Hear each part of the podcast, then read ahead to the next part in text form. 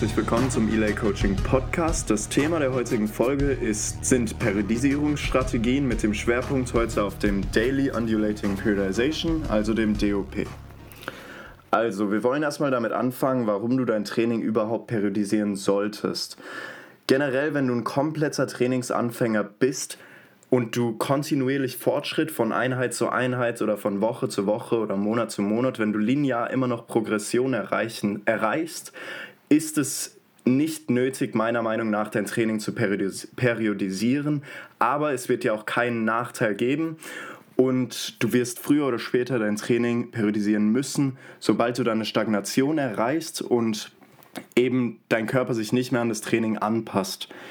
Generell ist das Ziel im Krafttraining die Progression. Und wenn du nicht mehr die Progression durch deine kontinuierliche Belastung im Training erreichen kannst, weil dein Körper sich eben an den Reiz quasi schon adaptiert hat und nicht weiter anpassen wird, kannst du durch Periodisierung, durch wechselnde Belastung deinen Körper dazu bringen, mehr, sich mehr und schneller und besser eben anzupassen als durch einen nicht periodisierten Plan. Ein ganz bekanntes Beispiel ist das stetige dreimal 8 bis 12 Wiederholungen in jedem Training, um ans Muskelaufbau zu kommen. Ähm, du wirst dich nach einer bestimmten Zeit, wirst du mit dem stetigen dreimal 8 bis 12 Training, wirst du früher oder später eine Stagnation erreichen und ab dem Moment, ab dem du eine Stagnation erreichst, macht es einfach mehr Sinn zu periodisieren. Okay, dann schauen wir uns heute ganz speziell das Daily Undulating Periodization Modell an. Es gibt ganz viele verschiedene Periodisierungsschemata, die man nutzen kann im Kraftsport.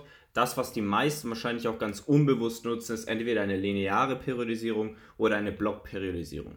Das bedeutet linear eigentlich, man ändert gar nichts außer dem Gewicht, das heißt Wiederholung und Sätze bleiben immer gleich.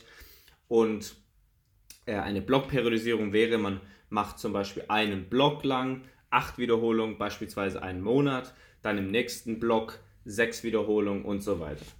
Heute gehen wir aber ein auf die wellenförmige Periodisierungsform des DUPs.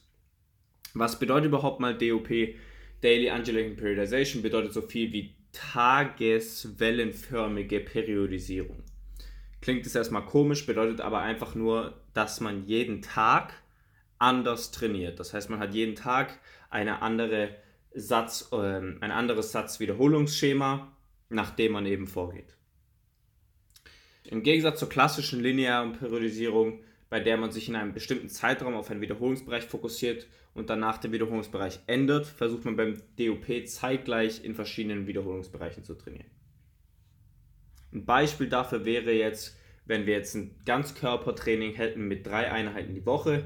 Bei einer linearen Periodisierung würden wir einfach komplett durchgehend monatelang mit acht Wiederholungen, sagen wir es mal, durchtrainieren. Bei einer Blockperiodisierung vielleicht einen Monat lang mit zehn Wiederholungen, zweiten Monat lang mit acht Wiederholungen und dritten Monat vielleicht mit fünf Wiederholungen. Bei dem DOP würde das Ganze anders aussehen. Das heißt, wir haben jeden Tag unterschiedliche Wiederholungsschemata und Satzschemata. Das heißt, dass wir zum Beispiel am Montag ähm, im Ganzkörpertraining 10 Wiederholungen machen, am Mittwoch vielleicht 8 Wiederholungen, am Freitag 5 Wiederholungen und dann am Montag vielleicht wieder 6, am Mittwoch vielleicht wieder 8, am Freitag vielleicht 3. Das heißt, äh, so wäre ein DOP-Schema aufgebaut. Und das Ganze kann man dann auch nochmal in einen großen Block fassen ähm, und dann immer alle 12 Wochen beispielsweise abwechseln. Warum ist DOP vorteilhafter? Also zum einen ist, hast du beim DOP eine effizientere Regeneration. Also deine Regeneration ist besser im Vergleich jetzt zu einer herkömmlichen Blockperiodisierung. Dadurch, dass du beim DOP eben mehrere Wiederholungsbereiche in einem relativ kurzen Zeitraum trainierst, also Beispiel jetzt in einer Woche, musst du dich nicht von Block zu Block, also sagen wir jetzt mal vier Wochen zu vier Wochen, wie im Beispiel vorher, musst du dich jetzt nicht jedes Mal auf diese Sprünge neuronal und auch muskulär wieder anpassen. Also du musst dich nicht anpassen vom Sprung zwischen 10 und 5 Wiederholungen.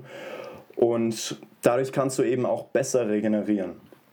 Und genau aus demselben Grund wirst du auch mehr Kraft im Training haben.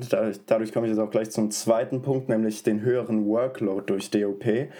Denn weil du dich nicht jedes Mal neu anpassen musst, wirst du auch mehr Kraft haben, damit auch mehr Workload, also mehr Satz mal Wiederholung mal Intensität.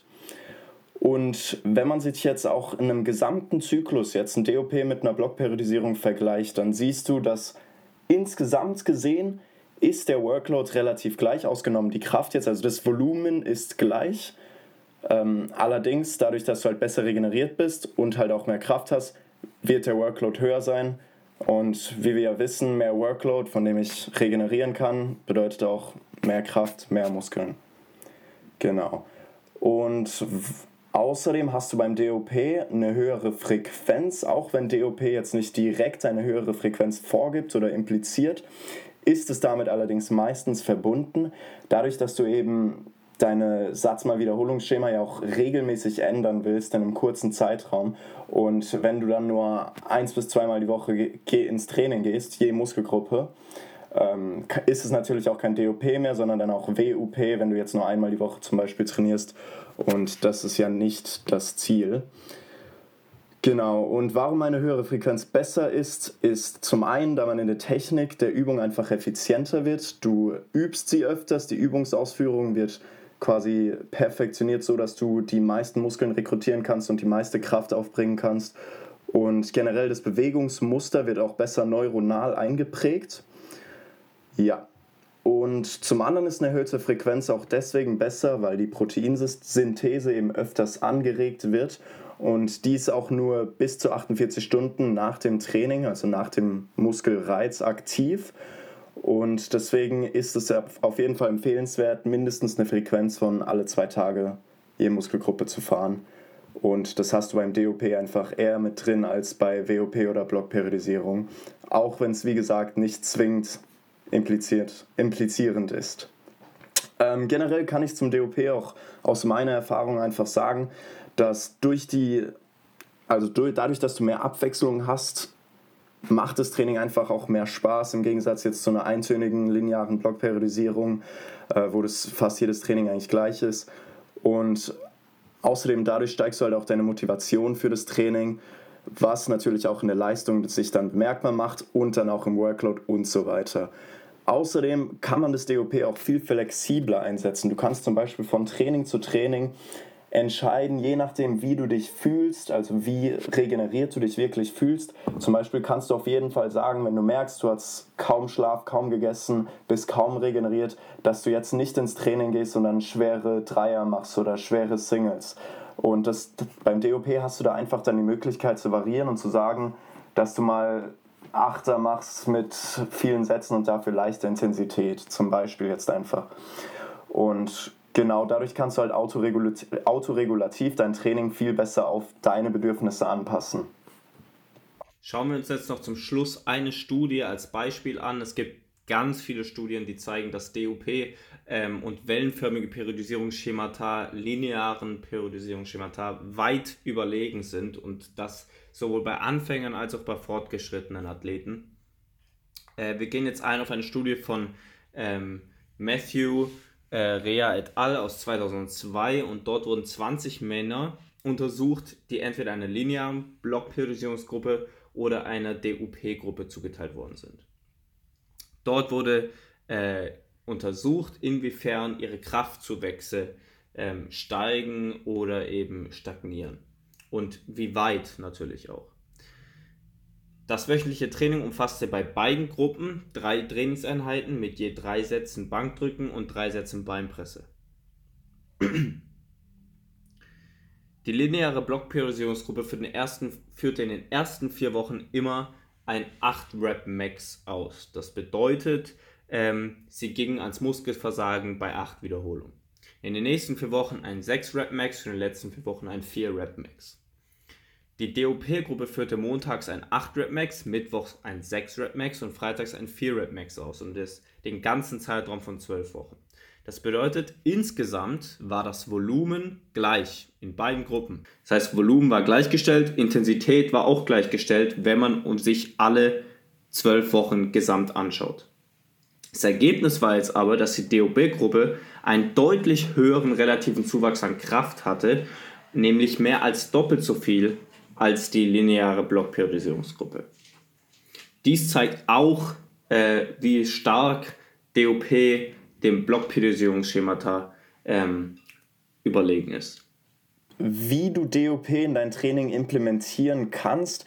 Dafür gibt es dafür gibt's jetzt keine strengen Regeln oder Gesetze. Du kannst Sprünge machen von 15 bis 10 und dann auf 5, wie in unserem Beispiel.